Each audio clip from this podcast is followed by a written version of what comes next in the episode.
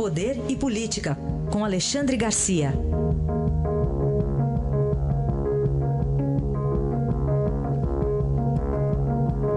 Alexandre, bom dia. Bom dia, Raíssa. Bom dia, Carolina. Bom dia. Começar falando do judiciário. Precisa de um código de defesa do consumidor aí para o judiciário? É, veja só, ontem à noite eu, eu fiz uma palestra num, num, congresso de cirurgia plástica, mas antes de mim falou a ministra do Superior Tribunal de Justiça, ministra Fátima Nancy Andrique, né, com, com a, a, a credencial de ter sido a corregedora do Conselho Nacional de Justiça. E quando se discutia sobre a aplicação do Código de Defesa do Consumidor ao cirurgião plástico, que não tivesse apresentado um, um resultado uh, satisfatório, uh, uh, o paciente é tratado como consumidor. Isso já é decisão da justiça. Né? Aplica-se o Código de Defesa do Consumidor ao paciente médico, né? ao paciente de médico. Aí ela sugeriu que se aplique também o Código de Defesa do Consumidor na justiça. Ou seja, aquele que recorre à justiça é, é ser tratado como um consumidor de um serviço público essencial, que é o serviço de justiça do judiciário. E foi muito aplaudida. E, e, eu, eu agora estou tô, divulgando essa ideia porque é mais ou menos um eureka. Puxa, como é que a gente não pensou nisso antes? Todo mundo se queixa da demora da justiça, uh, de decisões estapafúrdias, né? O, Supremo hoje está na, tá na berlinda, está na, tá na vitrina com essa história toda de, uh, de foro privilegiado.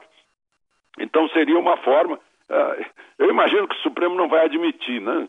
Que haja um recurso ao Supremo, não se aplique o Código de Defesa do Consumidor à, à Justiça. Mas é o caso, né? É o caso de pensarmos, é um, é um reclamo da cidadania. Alexandre, vamos falar ainda sobre uma mais uma tentativa da defesa de Lula para tentar tirar o processo do sítio de Atibaia de Curitiba. Agora eles foram ao STF.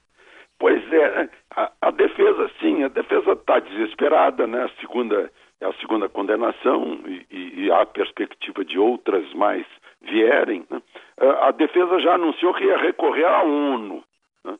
Já houve aquela aquela coisa ridícula de arranjarem lá num, nos burocratas de um comitê da ONU uma, uma ordem de soltura, algo parecido, recorrer à ONU e agora pedem a, a, ao Tribunal Superior a anulação da sentença do processo eh, que condenou Lula pela segunda vez. Né? Ah, eu acho que estão entendendo diferente. Né? Uh, primeiro disseram que o juiz Sérgio Moro tinha preconceito contra Lula. Né? Agora veem que não é o juiz Sérgio Moro, né? uh, seria a juíza Gabriela Hart, mas não perceberam o seguinte, que não é nem Sérgio Moro nem Gabriela Hart, é a lei. E que a lei tem que estar acima de emoções, preferências né? uh, humanas. A lei está acima. Agora, as pessoas se julgam as pessoas julgam os outros por aquilo que, que, que praticaram. Né? Nesses últimos anos de governo, os, os, o partido que estava no governo, aquelas pessoas que estavam envolvidas em tudo isso que a Lava Jato apurou, se julgavam acima da lei.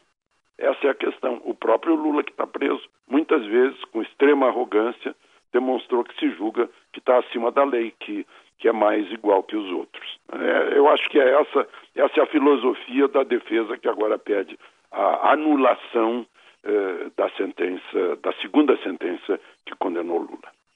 Alexandre, falando agora Oi. do Rio de Janeiro, né? O Rio amanhecendo hoje com uma outra tragédia que a gente está é. acompanhando, o é. um incêndio lá no centro de treinamento do Flamengo com 10 mortos, é, mas ainda sem se recuperar da chuva, com seis mortos.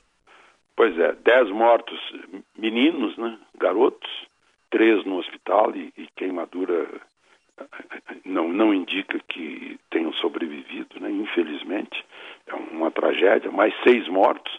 Aquela ciclovia caindo pela terceira vez é uma coisa incrível. A ciclovia que vai de São, de, eh, do Vidigal a São Conrado, primeiro derrubada por uma onda, segunda vez parece que caiu sozinha, agora derrubada pelas chuvas, tanta chuva derrubando tanta coisa no Rio de Janeiro, né? e a gente fica, a gente fica pensando sobre uh, o, o, que está acontecendo né, uh, no Rio de Janeiro. Uh, eu estou vendo aqui um, um Lima Barreto em 1915, parece que saiu no jornal O Globo, ontem, anteontem. Né? Lima Barreto escreveu em 1915: As chuvaradas de verão quase todos os anos causam no nosso Rio de Janeiro inundações desastrosas, além da suspensão total do tráfego, com uma prejudicial interrupção das comunicações entre os vários pontos da cidade. Essas inundações causam desastres pessoais lamentáveis, muitas perdas de haveres e destruição de imóveis. De há muito que a nossa engenharia municipal se devia ter compenetrado no dever de evitar tais acidentes urbanos. Gente, isso é de 1915. Né? Eu, eu, disse ontem, se não me engano, anteontem, que eu, eu vejo, tenho visto todos os anos, desde que comecei no jornalismo, a repetição dessas tragédias das chuvas de verão.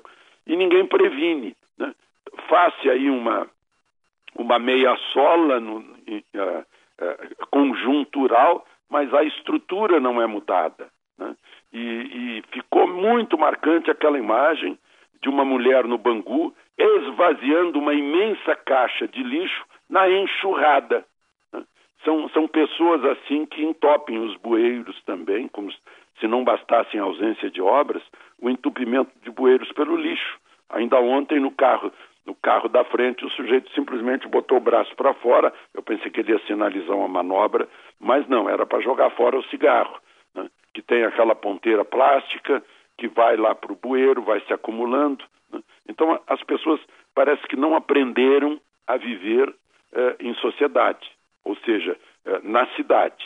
Não aprenderam civilidade, que é a vida de todos visando ao bem comum. E o Rio de Janeiro é a é, é a demonstração disso, que uma cidade que não funciona, que com a beleza natural poderia ser um, um polo turístico mundial, mas infelizmente não funciona com crime, sujeira, lixo e esses aguaceiros exatamente no verão. Né, precisava, precisava surgir talvez um Policarpo Quaresma aí para resolver Meu Deus essa é. situação, né? um, um anti-herói, sei lá, alguém do tipo assim. É, eu, a gente estava precisando, por exemplo, quando arrastaram aquele menino João Hélio pelas ruas do Rio, né, até a morte, menino de, de menos de 10 anos, às vésperas do carnaval, a gente estava precisando um Policarpo Quaresma prefeito dizer assim: está suspenso o carnaval no Rio, porque a cidade está de luto, porque as pedras das ruas do Rio ficaram manchadas do sangue de uma criança. Seria um choque seria um grande choque, mas talvez seja preciso disso. Sim. Aí está, Alexandre Garcia, que volta na segunda-feira ao Jornal Dourado. Obrigado, bom fim de semana. Aproveitem o fim de semana.